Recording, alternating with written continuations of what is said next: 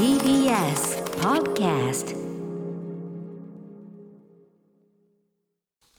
時刻は6時30分になりました。6月22日火曜日。TBS ラジオキーステーションにお送りしているアフターシックスジャンクション。はい、えー、パーソナリティの私ライムスター歌丸です。本日は所属事務所会議室からリモート出演しております。そして TBS ラジオ第6スタジオにいるのは火曜パートナーの宇垣美里ですここからはカルチャー界の気になる人物動きを紹介するカルチャートークのコーナー今夜のゲストはアニメソング評論家で音楽プロデューサーの富田明宏さんですリモートでのご出演ですもしもーしはい、富田です。よろしくお願いします。はい富田さんご無沙汰してますよろしくお願いしますお願いしよろしくお願いします。はい改めまして富田明宏さんご紹介宇垣さんからお願いします、アニメソング評論家音楽プロデューサーアニメ音楽専門誌リスアニのスーパーバイザーでいらっしゃいます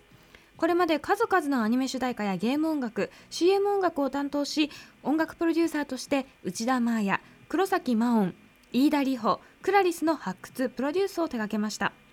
またラジオパーソナリティやマツコの知らない世界関ジャム完全燃焼など各メディアでも活活躍中でいらっしゃいますはい、いつも本当に非常に明晰かつね、本当に、はいあの我々もなんていうかな、すごく勉強になるプレゼンで知らないね。ところいやいやば、かりなので富田富田さんのね、あのそのお話しいただくこと、本当に富田さんに聞かないと、僕らは知りようがなかったりすることが多かったりするんで。あの本当に勉強になります、毎回。いえいえ、とうんんでもない。で、そう、そういえば、前回、あの、詐欺師四郎さんのお話、えエヴァに絡んでさせていただいたんですけど、はいあの後ですね、うんあの、仕事のご縁で詐欺師さんとお話しさせていただく機会が、わあうんうん。インタビューさせていただく機会があって、あの、はいアトロクで話したことの答え合わせができました。非常に嬉しかったです。それはえどのあたりですか、その話で言うと。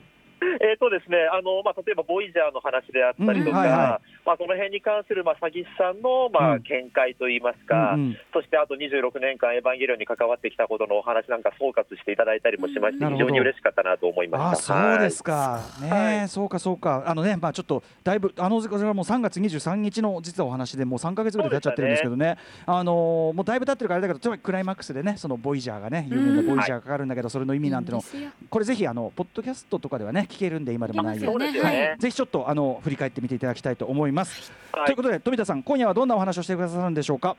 はい、本日は2021年上半期おすすめのネット発クリエイターを紹介しに来ました。これがまさに富田さんに聞かないとわかんないです。よろしくお願いします。お願いします。はい After Six Junction. ここからはカルチャートーク今夜のゲストはアニメソング評論家で音楽プロデューサーの富田明宏さんです改めてよろしくお願いしますはい、よろしくお願いいたします。はい、よろしくお願いします。えー今夜は上半期おすすめのネット発クリエイターについてご紹介いただけるということですが、えー2021年上半期、えーどういうそのシーン的には動きがあったという感じでしょうか？はい、えー例えば昨年についてで言うと、まあ、例えばコロナ禍ゆえか、うん。まあ、注目を集めたのがネットクリエイターとか、うん。あとは歌い手の皆さん、インターネットの上で活動しているアーティストの皆さんに非常に注目が集まったなと。ある意味ね、インターネットをね、触れる時間というか、インターネットぐらいしかやることないっていう時間もうん。ありましたかまさらね。におっしゃる通りですね、まあ、うん一人の時間とかを過ごすときにインターネット、例えば YouTube を接続して、うん。新しい音楽を、えーキャッチしてという方が多かったと思うんですが、まあ、その影響で、えーまたボカロ P たちに非常にこう注目が集まってですね、まあうんうん。はい。今日ご紹介するのもボカロ P たちなんですけれども、まあ、そのボカロ P たちの中でも一部の、えー方たちが、よりアーティスティックな表現活動、まあ、言うなれば、まあ、自分自身をこう表面化させるような音楽活動に、まあ、舵を切っていくような、えー方たちが増えてきました。ボカロ P っていうぐらいだから、もともとはボーカロイドというね、そのソフトがあって、はい。歌を歌わせるソフトがあって、それを使って作るからボーカロ P, ボーカロ P だったんだけど、はい。割ととじゃあ、こう自分を出してくるようになってきた。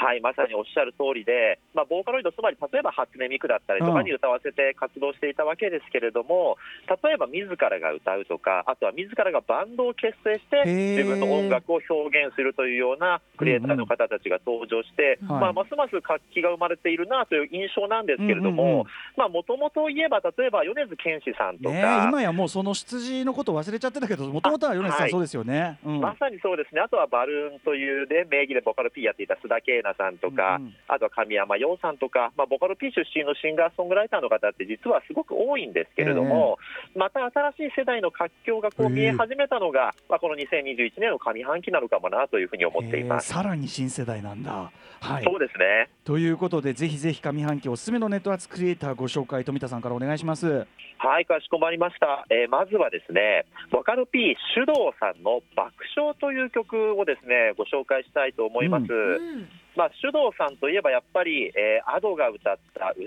せぇわ」いやーこれさまあご紹介いただいた時点でもちろんねすごくね、はい。あはいの話題にはなってたけど、もうなんつうか今やね、もう小学生が歌ってるわけですもんね。うん。そうなんですよね。CM で自らのセルフパロディが出て なっくるてた。歌丸さんおっしゃる通りで、あの CM であの自分で替え歌を歌ってたりとかもするぐらいですね。いいのかな、まあここそういうところに行くの早くないかな？みたいな。早いって思いましたよね。心心配しちゃいましたよ本当に、うん。セルフパロディ早くないでしょと思ったりはね。したんですけれども、その楽曲提供者である手動さんがですね、はい。えー今年アーティスト活動を本格化させました。はいはい、で須藤さん、もともと2012年から活動されているので、実は9年間ぐらいの、えーキャリアのあるボカロ P なんですけれども、歌の活動、ご自身で歌うのは今年からという感じなんですね。はい。でまあ、非常にですねこの爆笑という曲、まあ、約3週間前に発表されたんですが、あっという間に410万回再生を記録と。うんいうことで、まあ、すご自身が歌ってもすごく引きが強いわけなんですけれども、えーやっぱり手動さんならではの非常にこう特徴的なこの高低差がはっきりとしたこう焼けっぱち感のあるメロディーとですね、うんうん。非常にこう自重的でシニカルな視点で描かれる笑いに関する歌詞が、まあ、あの手動さんらしくて人気を集めているんですけれども、うんうん。この曲、どうやらですね、うん。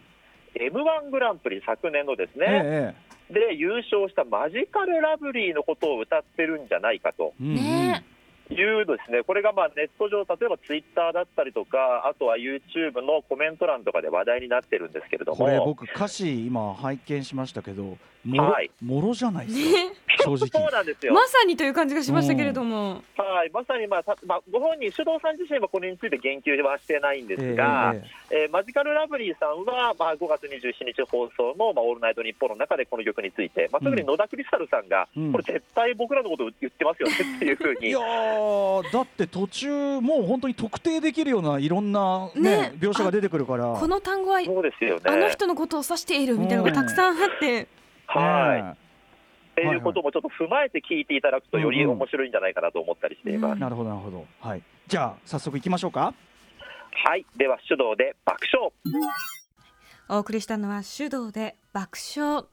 あのシーンっていうのがもうガンって浮かんできますけれども、特にこの 2, 2番目のわははのところはもう完全に。西の魔女しかもその前のえええみと失笑ですから。たくない。えーまあ、これさでもさ富田さん明らかはにこうやっはい。てネット上とか、まあ、聞いた人が、まあ、なんてこれこれじゃねとかこれはこれのことだよねうん。みたいなことを、やいのやいのやることを見込んだ歌詞ですよね、どう考えてもね。いや、もうそうだと思います。まあ、やっぱり頭の M1 ならではの出囃子のところの、ね。うんええあそこからもうつかみは OK っていう感じもいたしますし、まあ、あと考えれば考えるほど、今、宇垣さんがおっしゃっていた西の魔女のくだりだったりとか、うん。あの人のことかなみたいな、でもなんかこう、マジカルラブリーが大番狂わせをした、い。そしてまあ優勝した、まあ、過去にはまあ最低最下位みたいな感じで、えー決勝戦を迎えたマジカルラブリーがこう大番狂わせをしたことに対してのリスペクトをすごく随所に感じる、うん。まあ、楽曲になっているなという感じですね。うん、なんかだから、なんていうのかな、そういうのを話題にする、でみんな、要するにこれ、みんなが m 1を見てて、マジカルラブリーのその物語を知っててっていう、はい。その今の日本のそういうポップカルチャーのあり方みたいなものを前提に、うん。はい。そこで遊んでくださいっていうような曲っていうか、そうですね、うん、なんかすごくこう、なんていうかな、すごい今っていう感じの曲なんだなと思いました。もうまさにその今を楽しむというか、でまあ、うんネット上の議論も含めて、まあ、楽しんでくださいという感じはすごくやっぱありますよね。ね、なんかあうんなんていうのある種こう話題のツールとしを提供するというかそういうような意図も計算もすごくできててでもあとおっしゃる通り、ね。あのねやっぱり首藤さんならではの先ほど言った曲調とかあと、うんはい、あのやっぱラ行の下下巻き感こしというかなんというか。そうラ行の下巻きって結局これうん椎名林檎さんの,、はいあのはい影響だと思うんだけどそれを今度男性がこうやってやるとこういう感じになるかみたいなとか、うん、それも面白かったです。そうですね、だってやっぱすごく韻の踏み方なんかには、おそらくまあヒップホップとかの影響あを、この世代、そうはい。途中は完全にトラップ的なねあのフローもありましたしね。そうん、もう完全はい。にこの世代はもうデフォですね、そこはね。うん。こんな感じがしました。はい。はい、いや面白いです。ねマジカル、ルラブリーさん嬉しかっただろうなこれ聞いたね、時でもちゃんとご本人に届いてよかったなっていう感じもあでもりますよね。でもさ1000円くださいっていうのもあるんじゃないの？ちょっと。うん。物語をね。うん提供したわけだからそうか。だからあれですよ。スーパーサザダンゴマシンさんがあの工藤勘さんにあのちょっとあの俺の家の話ちょっとつって その感じその感じも、ひょっとしたらあるかもしれないですよ、は いはい。はい。はいでもじゃあすごい面白いです。さすが、うん。なんかいろいろな意味でやっぱり今のやっぱりヒットっていうのはこういうことかと思いますね、うん、うん、そうですね。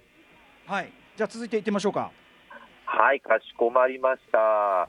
ではですね、続いての、えーなんですけれども、えーネット発クリエイター、うん。スリーさんのアンズの花という曲をご紹介しようと思いひらます。がなで S3 で「い」が小さい。ちっちゃい「い」ですね。3うん。はい、そうでございます。えっ、と、スリーさんですね、なんでこのスリーなのかというと、まあ、2018年3月3日にボカル P として活動を開始した方なんですけれども、うん。まあはい、3月3日に活動を開始したので、スリーさんあはい、いうことなんですが、もともとですね、まあ、ボカロ P として3年ぐらい前から活動されている方なんですけれども、まあ、特に有名になったのが2年前ですね、2019年、えー12月に発表された、えージャンキー、ジャンキーナイトタウンオーケストラという曲があるんですけれども、えーこの曲、えー現在680万回再生を記録していまして、まあ、非常に代表的な曲として知られているんですが、うん。えーまあ、最近やっぱり話題を集めたのがこちらも Ado さんになるんですが昨年12月にえー発表した Ado さんのレディメイドを提供したということで、ますます知名度が上がったボカロ P でございます。アドさんはいキーになってんだな、はい、うんそうですね、えーでそんな彼がですね3週間ほど前に発表した曲がこの「アンズの花で」まあ、自らがボーカルを担当しております。でそのさらに前ですね1か月くらい前に、えーボーカリストのネネさんをフューチャリングに添えて発表した曲なんですけれども、まあ、スリーさんがご自身でセルフカバーをしたという感じですね。で、まあ、スリーさんの歌声で表現されるのは非常にこう繊細な感情の発露。でしかももともと女性が歌うことを考えて作られた曲なので、まあ、女性目線の歌詞を男性が歌うというですね、昔よくあの歌謡曲とかにありたましたね。あったななんていうことも思ったりもしたんですけども少し懐かしくもえ非常に魅力的な一曲になってますのでぜひ聴いてみてください。確かに女性目線歌手いわゆる女言葉を男が歌うっていそうですね。昔はいっぱいあったけど今ねちょっと新鮮かもしれないですねそう面白いあの松山千春さんとかってほとんどそういう曲ですそうですよね。はい、はいああちょっとどんなのか聞い。てみたいはいではご紹介お願いしますはい、えー、3で「アンズの花」お送りしたのは3で「アンズの花」でした。富田さん。はい。思ったよりずっとメロが演歌でびっくりしました、ね演歌ですよね。まさにそうなんですよね、うん。でもこれもですねやっぱりスリーさんがまあご自身で歌われたからよりそう感じるというか、うん確かに。そうかうんうんうん。男性だからそうなんですよね、ネネさんが歌われていた、まあ、最初に発表されたバージョンだと、ここまでですね、まあ、うん演歌的というか、歌謡的な雰囲気でなかったんですけれども、はい。そこがよりこう引き出されて、また別の魅力がぐっと浮き立っていて、まあ、なんかその歌物としての魅力がさらに際立って聞こえるような曲だなと思いました。だからスリーさんのボーカリストとしての魅力がすごいあるってことなんですね実はねそうだと思いますね、でうん。まあ、彼はいろいろと自分でセルフカバーはえーしていたんですけれども、まあ今年の3月3日、いわゆる3の日にですね、うんうん。まあ、ご自身のセルフカバーミニアルバムをリリースされていたりと、うんうん。まあ、ご自身の歌もすごくいいのでですね、うんうん。まあ、今回取り上げてみたんですが、ぜひ他の曲も聴いてほしいなというふうに思いました。僕ちょっはい。とこの曲聴いて妄想しちゃったのはこういう方がもう今の本当のリアル演歌シーンとかに楽曲提供して、はい。本当にそういうシーンでの新しいそのなんてうん。新しい演歌の形とかサウンドとかも含めて、はい、そういう時代とか来ても面白いんじゃないかなとかなんか勝手に想像しちゃいました。本当ですね、なんか新しいそういう、まあ、クリエイター、才能と、うん。まあ、いわゆる日本の伝統的な歌謡の文化がこう混ざることによって、また新しいカルチャーが生まれそうな、ね。そんな雰囲気しますね。はい。ということで面白い。はいこちらも。ということで、えーもう一発最後のネット発クリエイターご紹介お願いします。はい、えー続いては、つくよみというバンドの新世界からという曲をご紹介いたします。これバンドなんですよ、はい月読み。バンドでございます。つくよみつくよみ。はい、はいつくよみでございます。えーこれもつくよみなんですけれども、えーボカロ P のユリー・カノンさんを中心に、えー昨年ですね結成されたバンドでございます。えーユリーさんなんですけれども、2018年2月に発表した、えー誰かの心臓になれたならという曲が3500万再生を記録と。はい、ということで、まあ、非常に注目を集めていた方なんですけれども、まあ、このですね、まあ、まあ楽曲で改めて名実ともにトップボカロ P になった方だなという感じがあるんですが、この新世界からというのは、かなそのゆりかのんさんが結成した、えー、つくよみというバンドで発表された曲で、うん、えー、ガンプラ40周年記念映像作品、ガンダムビルドリアルの主題歌にも起用されているということでございます。で楽曲自体なんですが、まあ、非常にこう疾走感にあふれたバンドサウンドと、えー、あとはこう、まあ、ガンドガンダムビルドリアルの内容的にですね、うん、こう青春を、えー、高校生たちの青春を描いた作品なんですけれども、うん、えー、青春の焦燥感を表現したような楽曲の世界観などですね、まあ、いわゆるボカロシーンにとどまらず幅広い世代から愛されるメロディーメーカーであることを証明したようなそんな一曲でございます。はい、ではご紹介お願いします。はい、つくよみで新世界から。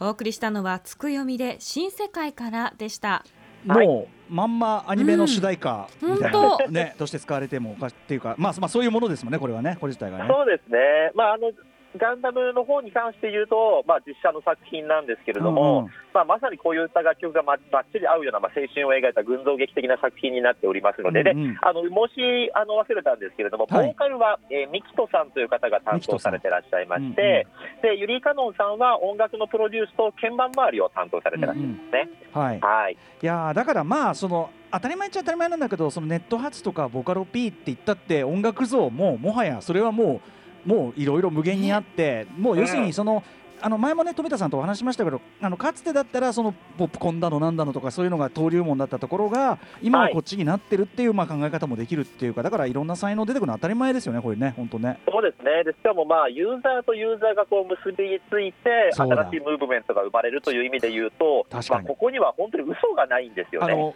若いユーザーとかが本当に直接支持してるわけだもんね、はいそうなんですよ、うんうん。うん、ここになんかこう大人が介入してない感じで盛り上がってるのが非常に面白いのが、まあ、いわゆるネットクリエイターシーンかもしれませんね。はい、ということで今日ねもちろんあの首藤さんとかすでにねビッグネームっていうかあれだけども、はい、あのとかねもう成功すでにあのユリー・カノンさんとかもそうだけどなんかまた、はい、あのしばらくするとああこれ富田さんが言ってた話だみたいな 出てきがちなので、はい、ちょっと予習しようって思いました、ね、次の波が来るまでに。スリーさんとかね曲聞いてみよう。ね本当にね、はい、はい、ということで富田さん最後にお知らせ事などお願い願いたします。はい、え、私が連載を執筆しているクイックジャパンという雑誌があるんですけれども、え、クイックジャパン主催のオンラインイベントがございまして、私、富田明宏と声優の飯田里穂さんでですね、声優ブームの最前線という、えー、オンラインイベントを行います。えー、生配信で7月5日月曜日、えー、20時から22時まで、こちらアーカイブも予定しております。うん、えー、チケット料金1650円ということで、えー、詳細はクイックジャパンまたは QJ の、えー、ウェブの方ですね、えー、ツイッターなどチェックしてみてください。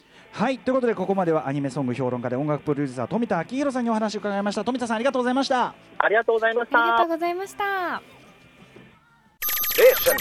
After Six Junction